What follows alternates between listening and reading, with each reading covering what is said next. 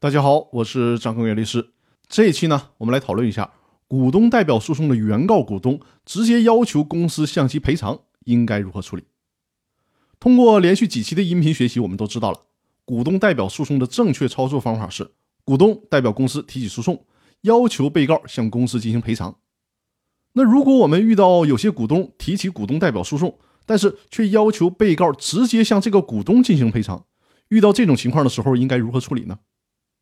有的观点认为，遇到这种情况，人民法院应该裁定不予受理，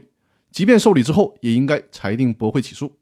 还有一种观点认为，在不同的诉讼阶段，可以呈现出不同的判决方式。如果是在一审当中，那么原告股东要求被告直接向原告赔偿，法院的做法应该是驳回他的诉讼请求。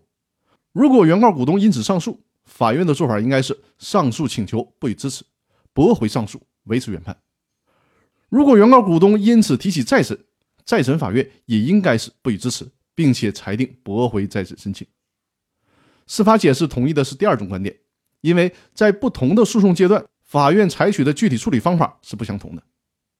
所以说，在这次司法解释当中，对于股东直接要求被告向他承担赔偿责任，司法解释的条文表述是。人民法院不予支持，究竟采取什么方式来表达这种不予支持？按照前面提到的，在不同的诉讼阶段用不同的方式予以回应，反正最终的结果就是不予支持。